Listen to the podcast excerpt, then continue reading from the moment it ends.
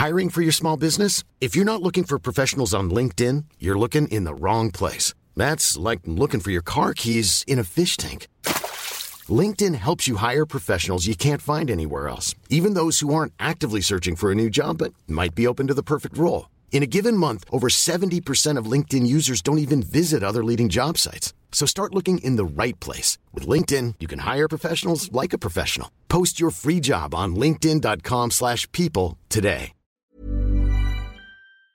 Des rivières et des fleuves asséchés en France, des lacs à moitié remplis, ce sont des images dignes d'un 15 août, mais elles datent donc du plein milieu du mois de février. La France manque déjà terriblement d'eau en ce mois de février, c'est même du jamais vu en hiver selon Météo France, et derrière ça, il y a une potentielle catastrophe pour les agriculteurs français, et pour nous tous, c'est aussi un nouveau signe du changement climatique qui va nous frapper au quotidien. On va donc analyser tout cela ensemble. Salut, c'est Hugo, j'espère que vous allez bien. C'est donc le sujet à la une de ce format des actualités du jour. Alors selon Météo France, ça fait désormais 4 semaines, depuis le 21 janvier en fait, qu'il n'a pas plu de manière conséquente sur la France métropolitaine. C'est tout simplement un record. Et alors, quand on en a parlé euh, vendredi dernier euh, de ce chiffre donc de jours sans pluie et de ce record-là, vous avez été quelques-uns en commentaire à dire bah c'est étonnant parce que chez moi il a plu hier ou avant-hier. Et en fait, pour préciser tout ça, dans cette statistique, Météo France ne prend pas en compte juste quelques gouttes localement, mais donc des pluies euh, conséquentes. Et d'ailleurs, pour dire les choses plus précisément, depuis 30 jours, il n'a plus que 7 mm en cumulé sur toute la France.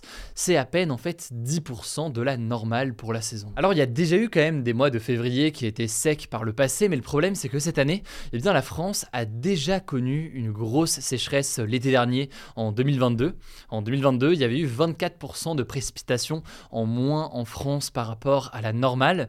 Et donc, euh, eh bien, suite à cet été euh, difficile, les agriculteurs espéraient justement un hiver et notamment un mois de février pluvieux pour compenser cet été euh, très sec.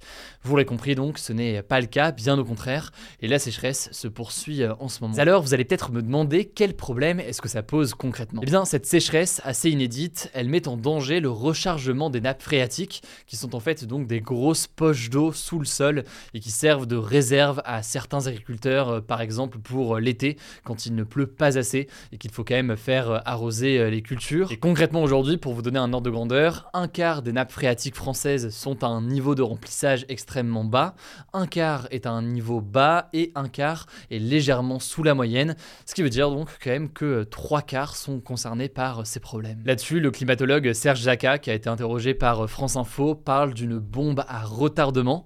Il explique que si ces nappes phréatiques en France métropolitaine ne sont pas rechargées d'ici le mois d'avril, eh bien, il risque progressivement de ne plus avoir d'eau du tout. À ce moment-là, je vous la fais très courte, mais de nombreuses régions vont devoir subir des restrictions d'utilisation d'eau, et ça va forcément impacter les agriculteurs qui ne pourront pas arroser comme ils le veulent et comme ils le doivent leur récolte. Et d'ailleurs, c'est déjà arrivé donc l'été dernier, alors que les températures caniculaires rendaient déjà l'arrosage difficile. Et ça, concrètement, donc, ça a forcément un impact sur la qualité et la quantité euh, des récoltes. Le risque aussi qu'il faut noter par ailleurs, c'est de voir des habitants privés d'eau potable. Ça arrivait d'ailleurs l'été dernier dans près de 113 communes, donc c'est pas un problème qui est si loin euh, que ça. Mais alors là-dessus, on peut se dire peut-être que, ok, le mois de février a été difficile, mais peut-être que s'il pleut euh, beaucoup au mois de mars, eh bien, ça pourrait être plus simple et on pourrait combler ce retard dans ces nappes phréatiques. Mais le problème, c'est que malheureusement, ça ne fonctionne pas comme ça. En fait, au printemps, à partir du moment où les bourgeons des végétaux euh, s'ouvrent, eh bien la grosse majorité de l'eau qui tombe sur le sol va être utilisée en quelque sorte directement par les racines des végétaux pour le développement de ces bourgeons. Et donc euh, très peu d'eau finalement euh, à partir du mois de mars ou avril va s'infiltrer jusqu'aux nappes phréatiques. Vous l'avez compris donc, il y a un besoin urgent et rapide de pluie. Le problème c'est que eh bien, on ne maîtrise pas directement la météo sur les prochaines semaines.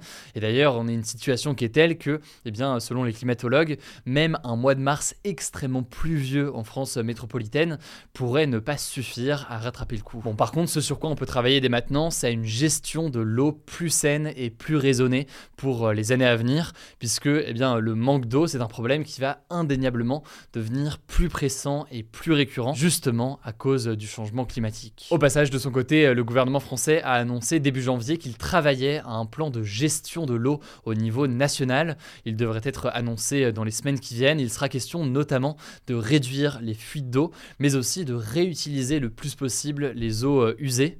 Certains pointent aussi du doigt la nécessité d'adapter l'agriculture dans certaines régions, en se tournant par exemple vers des récoltes qui consomment moins d'eau, mais aussi par exemple en travaillant différemment nos sols pour permettre de limiter l'évaporation de l'eau et permettre à l'eau de mieux s'infiltrer dans les sols. Là-dessus, je vous mets notamment une vidéo du Monde en description qui est très bien faite et qui parle justement de ce sujet. Enfin, dernier élément, et après on passe au sujet suivant, il y a aussi des enjeux d'aménagement du territoire. Par exemple, pour laisser des espaces végétalisés sans mettre donc du béton partout. Là aussi donc dans le but de permettre à l'eau de s'infiltrer dans les sols. Bref, beaucoup de choses. Ce qu'il faut comprendre donc, c'est que ça va être un enjeu absolument majeur dans les années qui viennent y compris donc en France. C'est pas seulement un sujet qui se posera à l'étranger. Ça me semblait donc essentiel de l'aborder euh, en détail euh, aujourd'hui. Et au passage, avant de laisser euh, Blanche pour les actualités en bref, je voulais juste vous annoncer quelque chose. Vous l'avez peut-être vu directement sur notre chaîne YouTube principale Hugo Décrypte hier. On a sorti un reportage, un documentaire directement en Ukraine. Je me suis rendu en Ukraine il y a quelques semaines, tout simplement pour se plonger dans le quotidien de jeunes qui ont 25 ans comme moi, mais qui ont vu leur vie chamboulée du jour au lendemain avec euh, cette guerre en Ukraine. Ça a donc donné euh, une vidéo d'environ une demi-heure d'immersion en Ukraine où je me suis donc euh, rendu quelques semaines pour voir ce documentaire. Eh bien, le lien est directement en description. Ça se passe sur notre chaîne YouTube principale. Merci du fond du cœur au passage pour tous vos retours et pensez à vous abonner à cette chaîne pour nous soutenir et ne pas louper les vidéos suivantes. Merci Hugo et salut tout le monde. On commence avec une première actu, c'est la visite surprise du président américain Joe Biden à Kiev, la capitale de l'Ukraine, sa première dans le pays depuis l'invasion russe il y a quasiment un an jour pour jour. Alors il a rencontré le président ukrainien Volodymyr Zelensky et a promis de nouveaux armements à l'Ukraine, notamment des munitions d'artillerie, des systèmes anti-blindage et des radars de surveillance aérienne. Il a également évoqué de nouvelles sanctions contre la Russie qui seront annoncées cette semaine. De son côté, Volodymyr Zelensky a salué la venue de Joe Biden, estimant qu'il s'agit, je cite, de la plus importante des visites de toute l'histoire de l'Ukraine. Deuxième actu en France, l'examen du texte de la réforme des retraites à l'Assemblée nationale s'est terminé comme prévu ce vendredi à minuit. Les députés ont été obligés d'arrêter les débats à cause de la procédure spéciale décidée par le gouvernement qui leur laisser maximum 10 jours pour discuter et voter le texte. Le truc, c'est qu'en raison d'un très grand nombre de modifications de la loi, déposées notamment par le groupe La France Insoumise,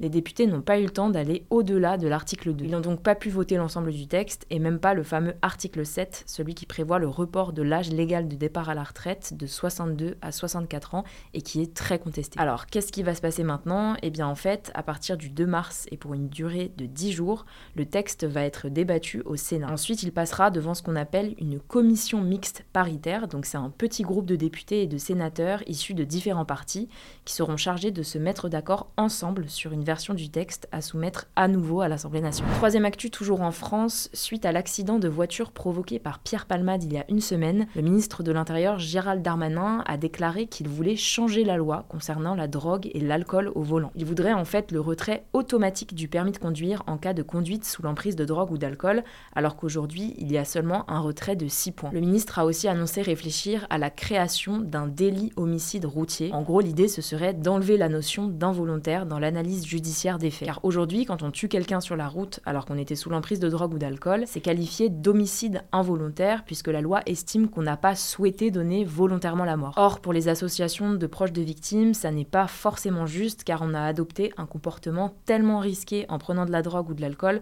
qu'on ne peut pas vraiment dire que c'était juste involontaire. Quatrième actu, la Convention citoyenne sur la fin de vie s'est prononcée ce dimanche en faveur de l'autorisation du suicide assisté ou de l'euthanasie médicalement assistée. Si vous n'aviez pas suivi, en fait, depuis décembre, 150 Français tirés au sort sont chargés de réfléchir sur la question de la fin de vie. Et donc, à deux semaines de la fin de la consultation, 75% des participants ont voté pour l'aide active à mourir en cas de maladie qui ne peut pas être soignée. Concrètement, l'idée, c'est de permettre aux malades de mettre fin à ces jours grâce à des médicaments. Alors, ceci dit, cette convention citoyenne n'a pas de vrai pouvoir, donc ce n'est pas parce qu'ils ont voté pour cette évolution de la loi que ça va forcément être mis en place. Mais l'objectif pour le gouvernement, c'est d'avoir l'avis d'un échantillon représentatif de la population française sur cette question et donc potentiellement mettre en place certaines propositions. On suivra ça. Cinquième actu, ce lundi matin, la Corée du Nord a tiré des missiles en direction de la mer du Japon pour la deuxième fois en 48 heures. Ça se fait dans un contexte où la Corée du Sud et les États-Unis réalisent en ce moment des exercices militaires officiellement pour se défendre en cas d'attaque nord-coréenne. Mais ces exercices sont perçus comme une provocation par le gouvernement nord-coréen. Alors forcément, cette escalade militaire ne rassure pas du tout les pays de la région et le Premier ministre japonais a demandé au Conseil de sécurité de l'ONU de se réunir en urgence mardi après-midi. Sixième actu, les talibans, donc le groupe islamiste armé au pouvoir en Afghanistan, ont banni la contraception dans plusieurs villes du pays selon plusieurs médias locaux relayés par le média britannique The Guardian. Les talibans feraient actuellement du porte-à-porte menaçant les sages-femmes et ordonnant aux pharmacies de vider leurs étagères de produits contraceptifs comme la pilule ou le stérilet par exemple. L'argument des talibans, c'est de dire que l'utilisation de la contraception par les femmes afghanes est une conspiration occidentale qui vise à contrôler la population musulmane. Donc une nouvelle attaque contre le droit des femmes dans le pays et cette annonce inquiète car l'Afghanistan est l'un des pays les plus dangereux au monde pour accoucher. Dernière actu, Facebook et Instagram vont lancer cette semaine un abonnement payant à 11,99$ par mois qui permettra entre autres aux internautes d'avoir un compte vérifié